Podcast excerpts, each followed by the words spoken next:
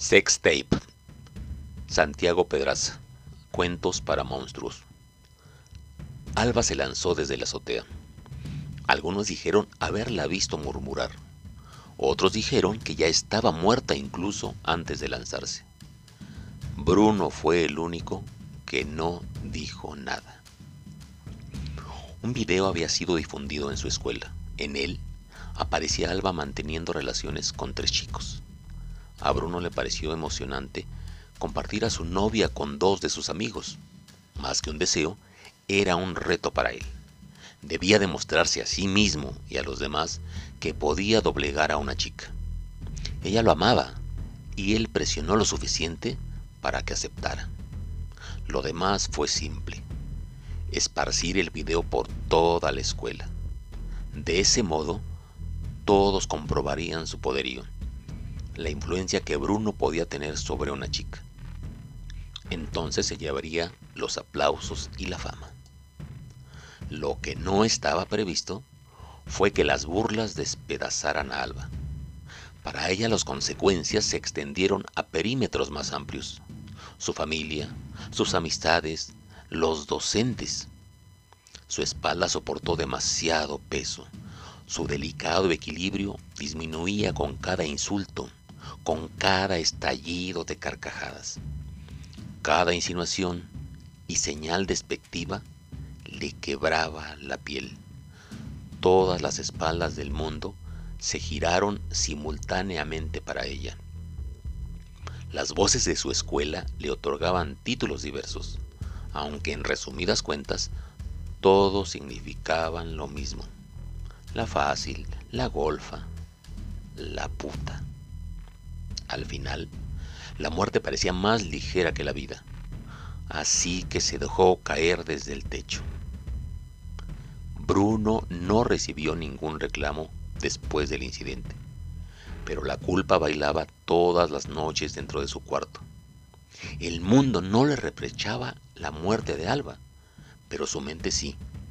En la escuela nadie lo veía como el monstruo que él mismo se sentía pues los ojos de los demás preferían simplemente no mirarlo. Los adultos evadían el tema. Las chicas posaban su mano en el hombro de Bruno en señal de apoyo, pero lo hacían dudosas, como si no estuvieran seguras de por qué lo consolaban exactamente. Una tarde, Bruno caminaba regando sus pensamientos por la acera. El silencio se quejaba por cada paso que daba.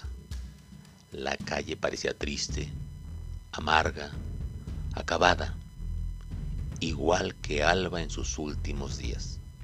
Las ventanas cerradas de los edificios protegían el mundo privado de cada habitante en la ciudad.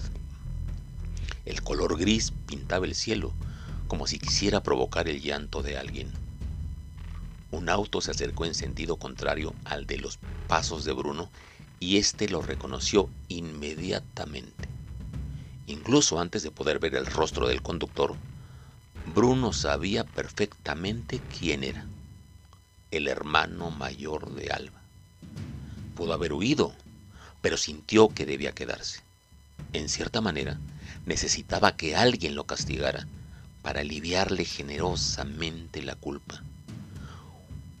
Una paliza hubiese estado bien, sería entendible, aceptable. Pero el hermano de Alba tenía una idea más elaborada. Un video se esparció por toda la escuela, esta vez con Bruno como protagonista. Estaba parado sobre una silla, atado de las manos y con una cuerda alrededor del cuello, la cual parecía una serpiente hecha de cáñamo.